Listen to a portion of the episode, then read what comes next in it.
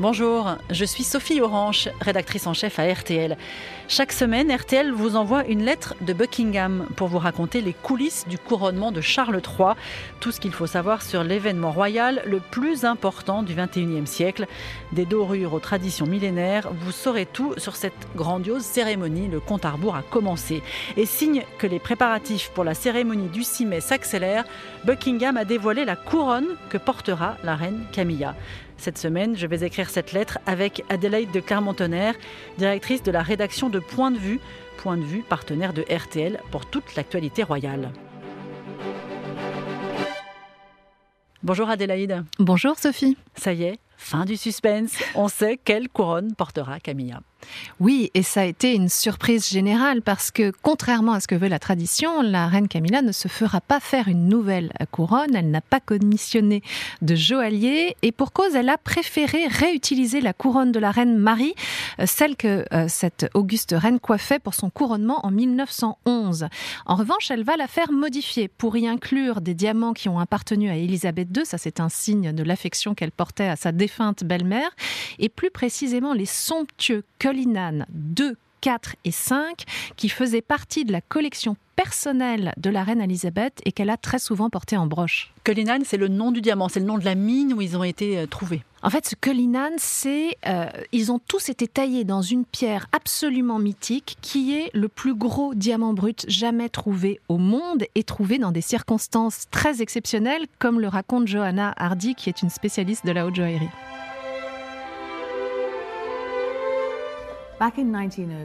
Retour en 1905 en Afrique du Sud.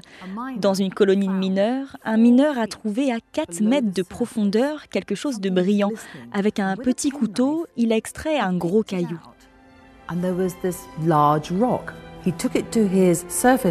Il l'a ramené à son chef, mais il l'a jeté par la fenêtre en disant ⁇ C'est juste un cristal de roche ⁇ le mineur l'a récupéré, il l'a bien regardé et il a réalisé qu'il avait trouvé un diamant de 3106 carats. 3106 carat rough diamond une interview extraite du site du journal anglais The Telegraph. Euh, Adélaïde, pourquoi est-ce que Camilla recycle-t-elle une ancienne couronne au lieu de se faire fabriquer, comme le veut la tradition, sa propre couronne? En fait, ça reflète vraiment la, volonté du couple d'organiser une cérémonie moderne et surtout de prendre en compte euh, le contexte économique qui sévit euh, au Royaume-Uni. Il faut voir que les Britanniques sont frappés par une inflation record, qu'ils sont nombreux à être dans une très grande précarité. Il serait incompréhensible en fait de, faire créer une couronne qui coûterait des centaines de dépenser de, l'argent, voilà, de livres sterling. Et puis ça va aussi avec les convictions du couple sur au fond la durabilité des objets, euh, utiliser des joyaux vintage, mmh. faire du neuf avec du vieux. C'est très à la mode. Mais oui, c'est dans l'air du temps, c'est à la mode et honnêtement eux ils ont été à la mode très tôt parce que c'était vraiment parmi les pionniers euh, de, cette éthique de vie. Et puis ça permet, euh, surtout ça c'est un grand avantage, de régler la polémique liée au diamant qui est le Kohinoor, qui orne euh, la couronne de la grand-mère de Charles, Queen Mum, et euh, qui est un objet de controverse acharnée avec l'Inde qui le réclame. En plus, ce diamant symbolise vraiment tout le passé colonial avec ses débordements. On va comprendre avec cet extrait de BBC News. Le Cullinan de 500 carats en forme de poire devient le diamant le plus connu du monde. Aujourd'hui, il y a au moins 2800 pierres précieuses sur la couronne, mais ça n'a pas toujours été le cas. Alors Adélaïde, expliquez-nous cette polémique sur ce diamant Kohinoor. Alors d'abord, il faut vraiment voir que c'est un diamant historique parce que la reine Victoria l'a porté en broche, les reines Alexandra et Mary l'ont mis sur le bandeau central de leur couronne, tout comme la grand-mère de Charles. Euh, et Simplement, ce Kohinoor euh, est d'abord auréolé d'une légende parce qu'on dit qu'il porte malheur aux hommes et bonheur aux femmes.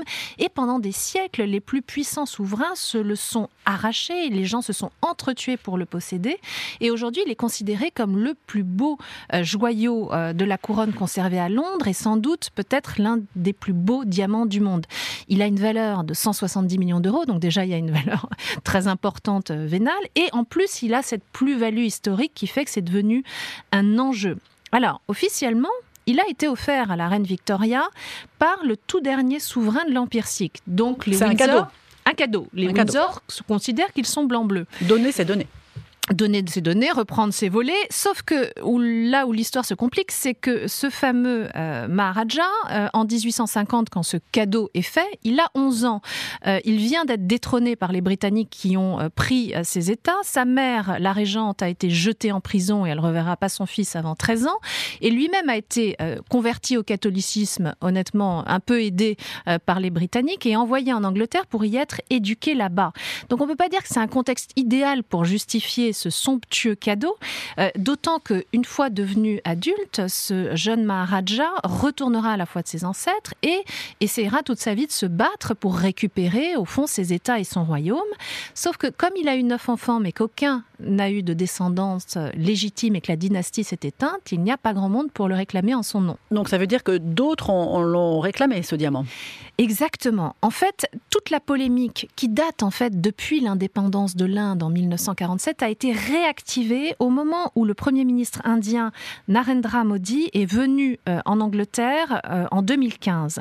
Et à ce moment-là, un collectif euh, de personnalités indiennes du monde des arts et de la finance, collectif qui s'est baptisé du nom du Kohinoor, parce que le Kohinoor veut dire montagne de lumière, a décidé d'intenter une action contre Elisabeth II pour réclamer ce diamant. Et ils se sont appuyés sur un texte qui a été voté, qui s'appelle l'Holocaust Act, et qui est un texte de loi qui permet au fond la restitution à leurs propriétaires légitimes des biens volés par les nazis. Et ils se positionnent exactement dans cette lignée.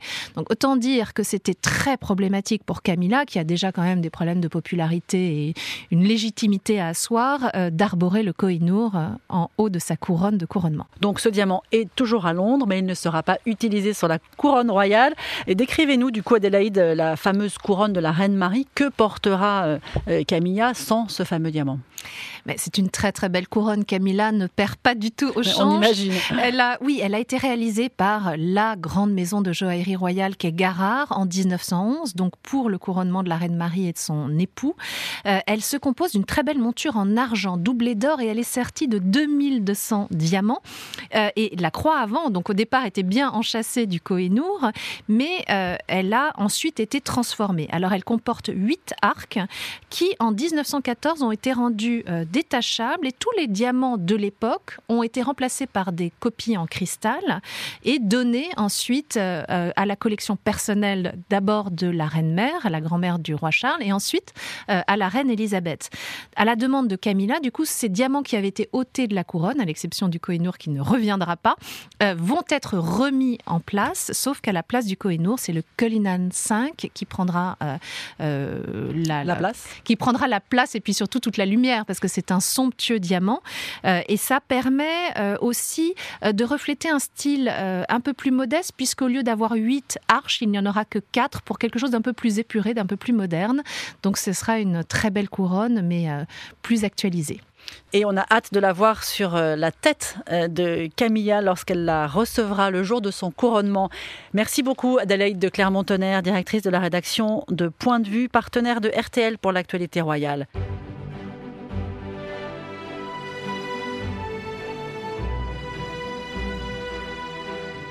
Ce podcast est à retrouver sur le site d'RTL, rtl.fr, sur l'appli RTL, toutes les plateformes d'écoute, mais aussi sur le site de Point de vue.